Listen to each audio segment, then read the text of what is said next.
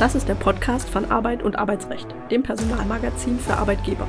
Mein Name ist Anne Politz und ich bin Mitarbeiterin in der Redaktion der AUA. In der Reihe Kurz gefragt sprechen wir regelmäßig mit Dr. Jan Tibor Lellay. Er ist Fachanwalt für Arbeitsrecht und Partner bei Buse in Frankfurt. In einer Welt, in der die Arbeit nicht mehr nur an einem Ort stattfindet, sollte es auch möglich sein, mobilen Lesestoff zu haben. Jetzt die AUA im digitalen Abo testen. Weitere Informationen finden Sie in der Folgenbeschreibung. Herzlich willkommen, lieber Herr Dr. Lellay, zu einer weiteren Folge Kurz gefragt. Wir sprechen diesmal über den Umgang mit Sucht im Unternehmen. Wie problematisch sind das Glas Wein in der Mittagspause oder das Feierabendbier? Alles eine Frage gesellschaftlicher und rechtlicher Akzeptanz. Wir nähern uns dem Thema aus arbeitsrechtlicher und personalpraktischer Sicht. Lieber Herr Dr. Lellay, wie machen sich Probleme mit Alkohol oder anderen Drogen im Arbeitskontext bemerkbar? Worauf sollten Vorgesetzte und Personalverantwortliche insbesondere achten? Das Thema ist äh, ein wichtiges und äh, leider auch äh, immer noch und immer wieder präsentes, sehr trauriges Thema. Ich denke, man wird ganz wenige Kolleginnen und Kollegen in den Personalbereichen hier in Deutschland und auch in der Welt finden, die nicht in der einen oder anderen Weise schon mit dem Thema leider zu tun hatten. Also der Missbrauch von Alkohol oder Drogen im Kontext des Arbeitsverhältnisses. Worauf soll man achten? Es ist ja äh, häufig so, dass sich diese Fälle nicht so ohne weiteres und ganz offensichtlich äh, präsentieren. Äh, ich äh, habe in der Praxis immer wieder die Erfahrung gemacht, dass doch der Verdacht erstmal auf ein sogenanntes riskantes äh, Konsumverhalten von Alkohol oder anderen Drogen peu à peu auftritt. Da ist häufig von so einem Vierklang der Anzeichen die Rede. Das ist dann zum Beispiel das veränderte Arbeitsverhalten, was berücksichtigt werden kann oder beobachtet wird, das veränderte körperliche ähm, Verhalten, also zum Beispiel aufgedunsenes Aussehen, gerötete äh, Augen und so weiter, veränderte Trinkgewohnheiten, die klassische Alkoholfahne oder eben auch ganz schlimm dann schon Persönlichkeitsveränderungen, Rückzug in die Isolation, Streit, Sucht äh, und ständige Auseinandersetzungen mit den Kolleginnen und Kollegen. Das sind alles äh, Dinge, äh, die äh,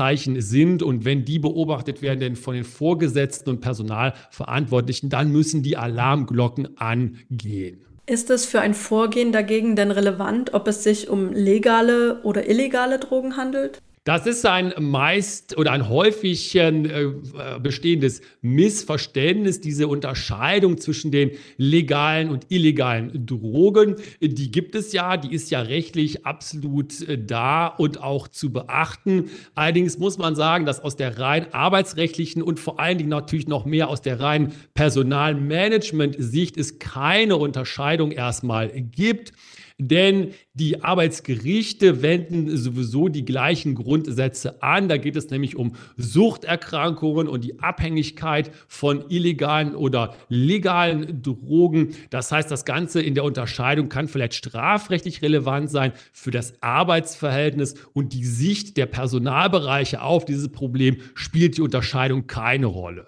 Wie lassen sich denn konkret Alkoholverbote am Arbeitsplatz implementieren? Das Alkoholverbot am Arbeitsplatz ist ein Klassiker. Man kann das schon viele Jahre, Jahrzehnte, vielleicht sogar Jahrhunderte zurückverfolgen, dass Arbeitgeberinnen dieses Problem nicht nur erkannt haben, sondern auch mit dieser, man muss zugeben, relativ drastischen Maßnahme in den Griff bekommen wollten. Nicht, dass man einfach, einfach sagt, naja gut, es ist eben einfach verboten und damit haben wir das Problem gelöst.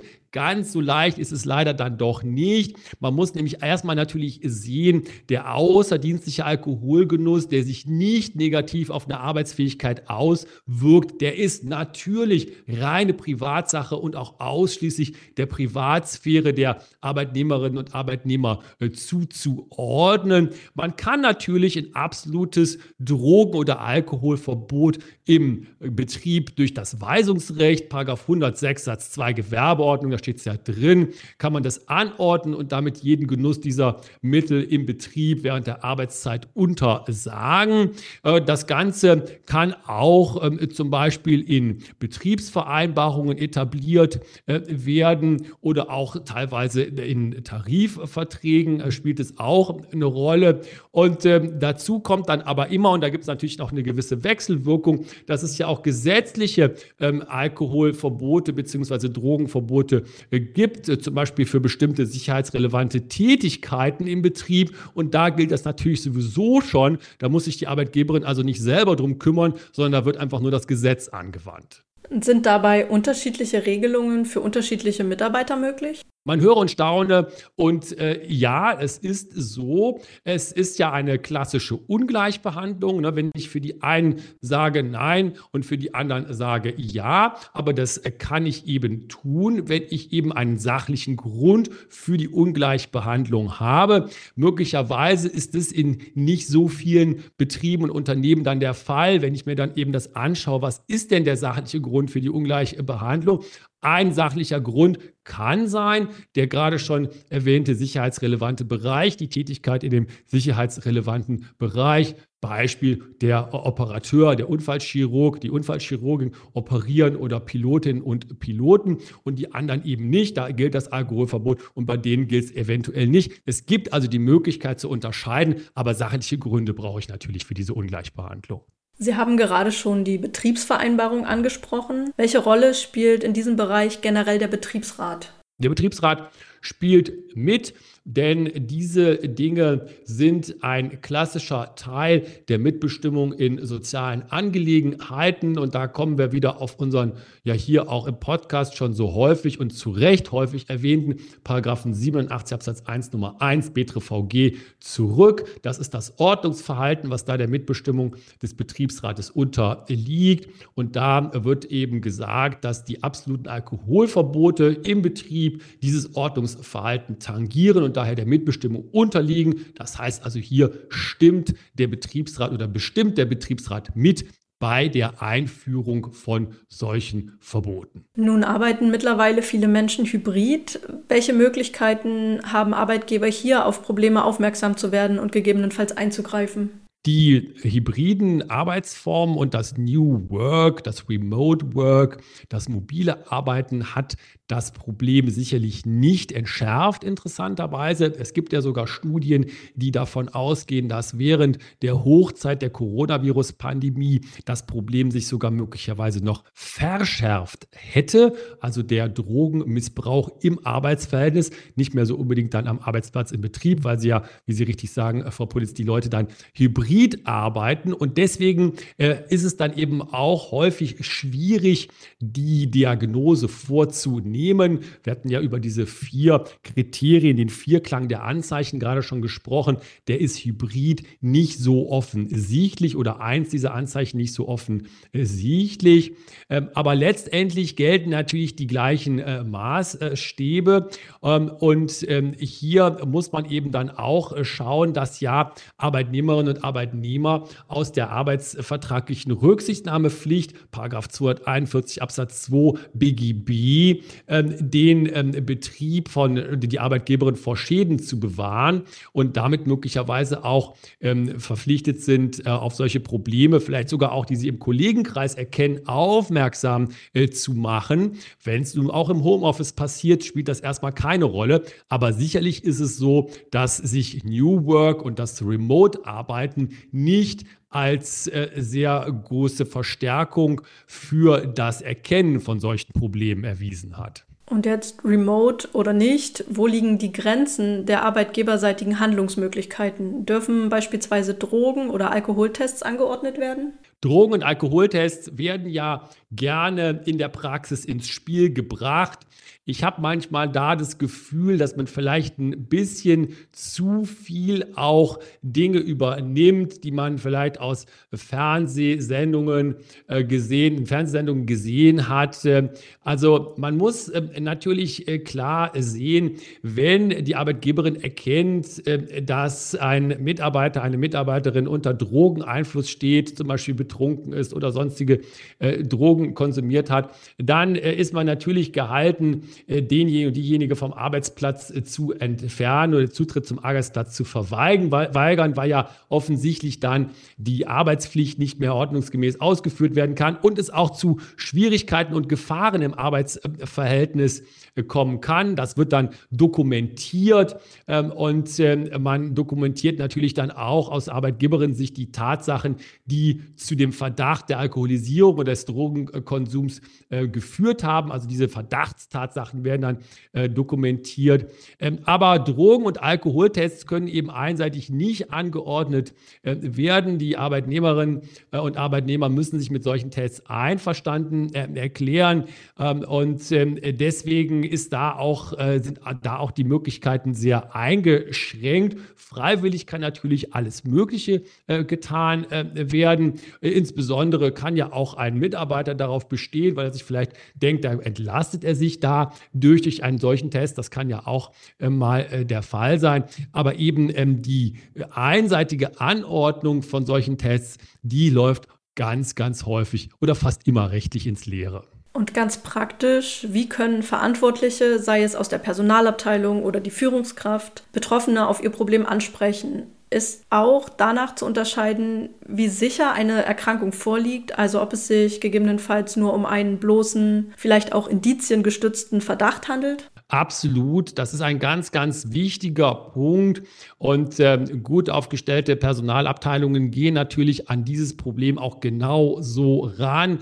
Wir müssen uns immer darüber im Klaren sein, worüber sprechen wir denn hier. Und es wird meiner Erfahrung nach in der ganz, ganz, ganz überwiegenden Zahl der Fälle erstmal immer nur um einen Verdacht gehen. Und das muss man dann auch genau so behandeln als Verdacht. Es darf also keinerlei Vorverurteilungen geben. Man kann dann und muss dann versuchen, diesen Verdacht zu erhärten. Stichwort wieder der Vierklang der Anzeichen. Und dann ist eben sehr, sehr viel Fingerspitzengefühl gefragt. Zu vermeiden sind Schuldzuweisungen. Zu vermeiden ähm, ist auch ein wie auch immer geartetes aggressives äh, Verhalten. Zu vermeiden ist eine Isolation oder Ausgrenzung der betroffenen Kolleginnen und Kollegen. Hier ist also Personalarbeit am Hochreck gefragt einfühlsam, aber doch bestimmt Grenzen aufzuzeigen.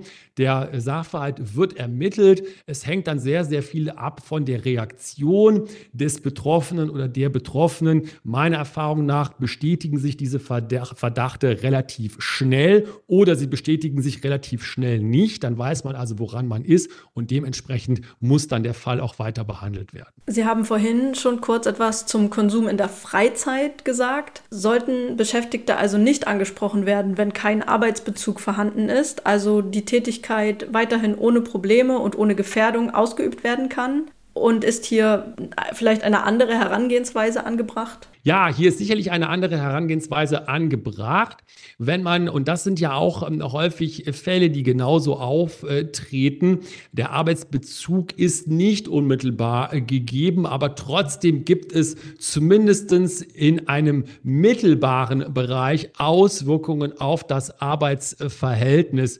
Und hier ist dann, wie wir es gerade ja auch schon besprochen hatten, sehr, sehr viel Fingerspitzengefühl gefragt, weil man sich ja erstmal darüber im Klaren sein muss, die direkte Auswirkung auf das Arbeitsverhältnis gibt es nicht. Aber die Grenze ist natürlich fließend und es ist auch nicht gesagt, dass das so bleibt. Leider ist es erfahrungsgemäß ja sogar so, dass sich diese Fälle entwickeln, also negativ entwickeln, wenn nicht eingegriffen wird. Das heißt, sie starten irgendwo da, wo es noch keine, zumindest direkten Auswirkungen auf das Arbeitsverhältnis gibt, aber sie enden dann dort, wo es dann die direkten Auswirkungen doch gibt. Also hier wird man aufgrund der Fürsorgepflicht der Arbeitgeberin das Gespräch suchen, freiwillig das Gespräch suchen, auch klar machen, dass man sich hier in diesem Bereich bewegt, der erstmal natürlich die Arbeitgeberin nichts angeht, aber Fürsorgepflicht ist ja nichts Verbotenes, im Gegenteil, sie ist erlaubt, sie ist gewünscht und hier geht man dann eben mit Fingerspitzengefühl in diese etwas Grenzsituation an die Sache heran und versucht trotzdem die Hilfestellung anzubieten. Und wie läuft ein dahingehendes Personalgespräch dann konkret ab?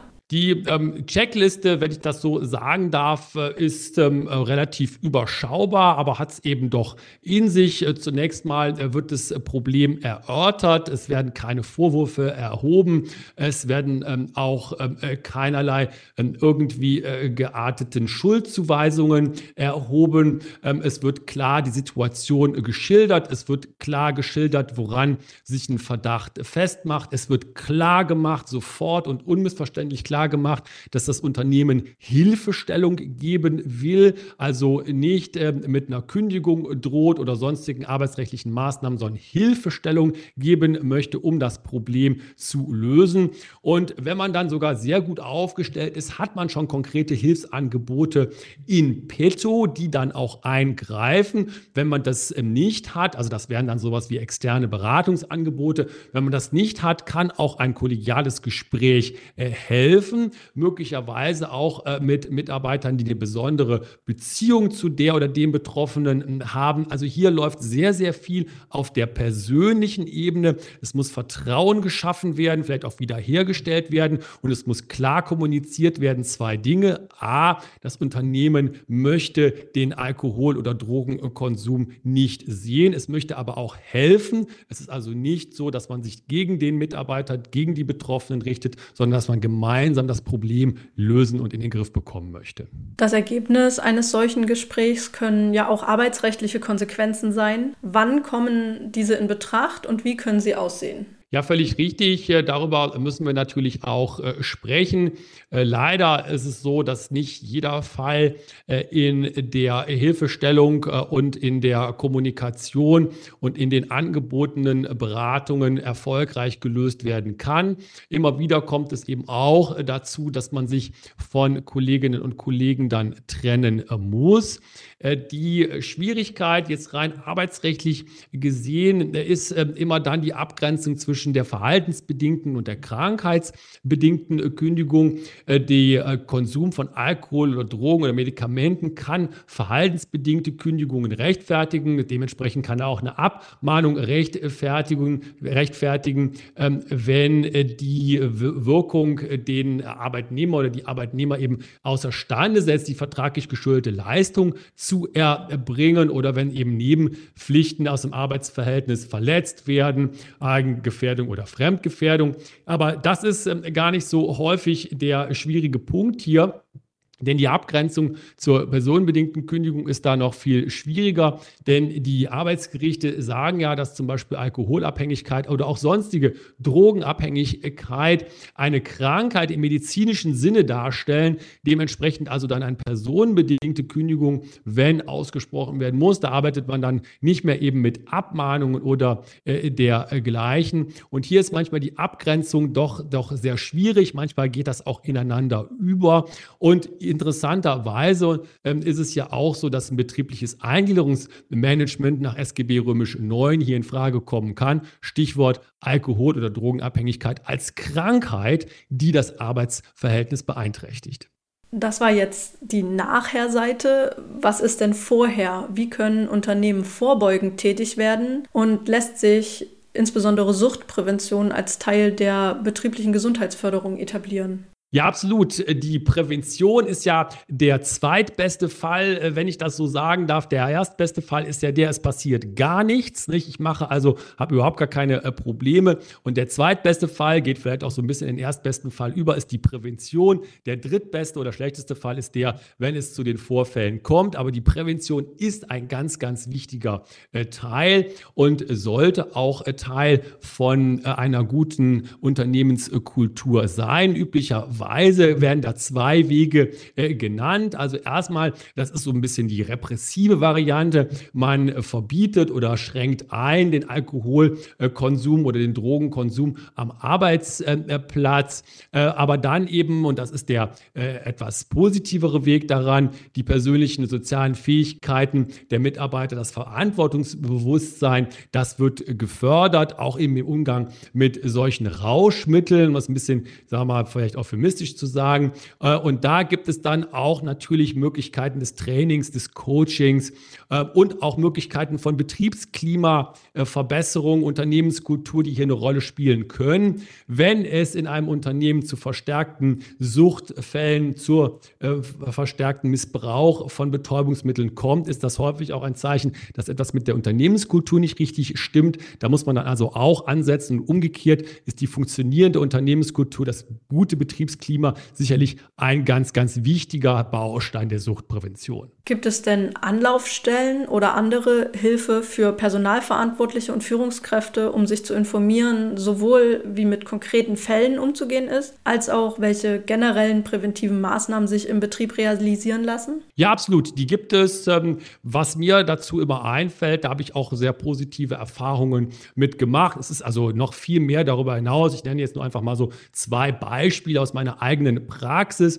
Äh, es gibt äh, die Bundeszentrale für gesundheitliche Aufklärung ähm, und es gibt die Landesstellen für Suchtfragen. Die sind ähm, sehr gut aufgestellt, natürlich auch mit entsprechenden Angeboten online vertreten. Sehr, sehr gute Ansprechpartner, auch sehr, sehr gute Ansprechpartner für die speziellen äh, Erfordernisse und Situationen, die sich aus dem Arbeitsverhältnis, also in den Betrieben und Unternehmen ergeben können.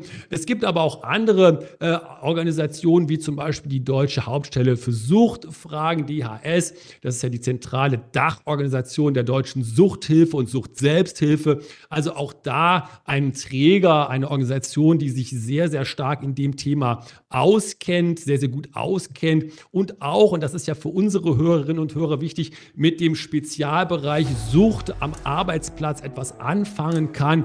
Auch eine starke Online-Präsenz kann ich also auch empfehlen. Aber wie gesagt, ein bisschen jetzt von mir zwei Beispiele rausgesucht. Es gibt noch sehr, sehr viel mehr und die sind sicherlich auch alle genauso gut. Herzlichen Dank. Ich verabschiede mich an dieser Stelle. Bis zum nächsten Mal. Dankeschön. Tschüss. Welches Thema würden Sie gerne in der nächsten Podcast-Folge hören? Schreiben Sie uns eine E-Mail an aua.redaktion.husmedien.de. Wir freuen uns über Ihre Vorschläge.